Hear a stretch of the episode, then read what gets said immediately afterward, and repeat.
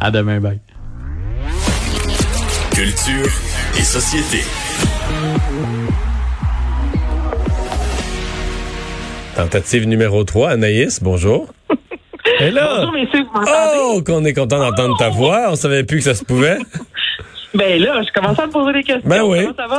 Ça va bien. Euh, une chanson pour euh, Joyce et Chacoan.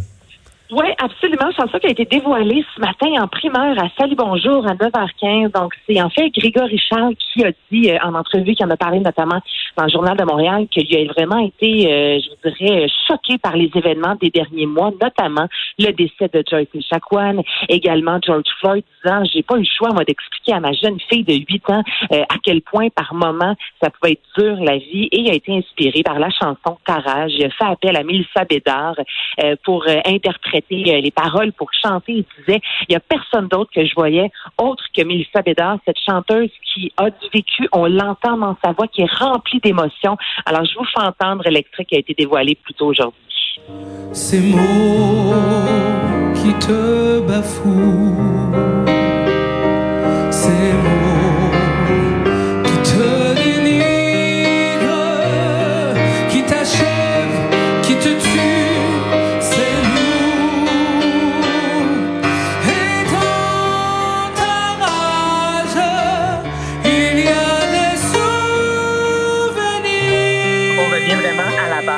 piano ou.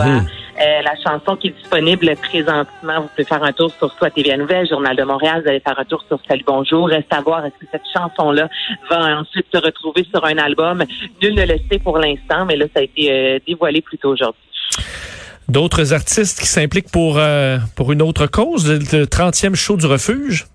Le show du refuge, Vincent, ou le non-show du refuge, parce que là, contrairement aux Ouais. autres années, ben, on peut pas hein, se rencontrer dans une salle, vous le savez, je vous apprends rien.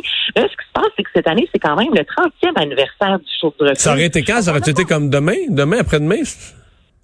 Habituellement, c'est à la fin novembre, oui. raison. Ben, je suis allé quelques fois, il me semble c'est dans, c'est dans ce bout-ci, le fin, autour du 20 novembre, un mercredi ou un jeudi soir. J'essaie de me souvenir, là.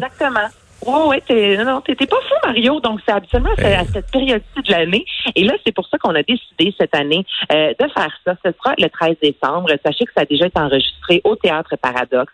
Euh, Lara Fabian, Loulou Hughes, Bruno Pelletier, Macacoto, Mélissa Bédard qu'on vient d'entendre, euh, le rappeur de Sans Pression. Il y a vraiment plusieurs artistes. Et ce qu'on veut faire, je trouve ça quand même assez drôle comme formulation, on veut euh, remplir la plus grande salle euh, vide du Québec. Parce qu'évidemment, les gens ne peuvent se déplacer, mais les billets seront quand même en vente. Donc, je vous rappelle qu'à chaque année, il y a plus de 600 personnes dans la rue qui sont aidées grâce au show du refuge. Et ce qui est triste, c'est que ces soirées-là, ces spectacles-là bénéfices, c'est souvent, puis on en a parlé, vous et moi, depuis le début, je veux dire, de la pandémie, c'est difficile pour les organisations, les organismes qui ne peuvent avoir recours aux sous amassés parce que le quart des sous euh, utilisés dans l'année se retrouve, est amassé lors de ce spectacle-là. Donc, on invite les gens à aller faire un tour sur nosshowsdurefuge.ca. Entre 60 et 300 dollars. On peut faire comme si on achetait des billets. Exemple, pour être sur le parterre, pour être au balcon. Et euh, je veux dire, juste euh, lorsque vous déboursez, exemple, une soixantaine de dollars, il y a quand même une vingtaine de repas qui seront remis à des gens dans la rue. Donc, allez faire un tour sur nosshowsdurefuge.ca et ce sera diffusé le 13 décembre prochain. Moi, ce que je propose, c'est que tu payes le 300. Puis après ça, t'avances dans ton, dans ton salon, t'avances ton fauteuil, ton fauteuil de trois pieds devant la TV, tu rentres au parterre. Hein? Première rangée, Mario. Première rangée, c'est ça. Fait que t'es pas déçu. Euh, et euh, finalement, ben, il y a un de mes collègues euh, à TVA Nouvelle, LCN, qui a reçu tout un honneur. Je veux dire que c'est un auteur euh, que moi j'ai lu. J'ai pas lu son dernier livre, celui pour lequel il a gagné. J'avais lu les deux précédents. C'est une plume extraordinaire. Donc, tu as dû lire, entre autres, Elle et nous. Et là, Mario, tu parles de Michel Jean, Ouais, qui est le récipiendaire du prix littéraire France-Québec 2020, un prix qui est décerné depuis 1998. Et c'est ça grâce à son roman Coco, en fait, qui, dans ce livre-là, lui a décidé de donner la parole à son arrière-grand-mère. Il a vraiment voulu s'intéresser à la sédentarisation forcée. Donc, il a donné la parole à cette femme qui est orpheline, qui a intégré la communauté des Inuits du lac Saint-Jean.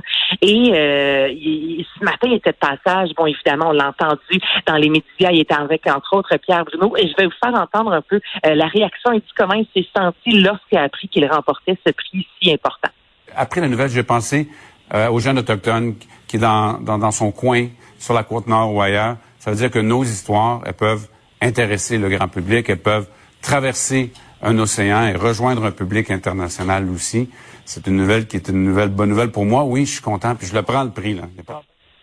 Y Ouais. Donc, c'est une bonne nouvelle, oui, vraiment. Puis, on souligne l'excellence d'un roman euh, québécois et ça permet aussi pr- sa promotion euh, dans l'Hexagone. Donc là, je vous entends me dire, ouais, mais là, non, on peut pas voyager présentement. Effectivement, on va évidemment attendre que la pandémie euh, se résorbe, du moins qu'on puisse. Ben, moi, je lui ai parlé tantôt, puis il a vraiment l'intention, euh, dès qu'il va pouvoir, euh, il trouve ça important, euh, bon, pour, pour porter le roman, pour aller en parler, pour raconter l'histoire de ces Autochtones du Québec.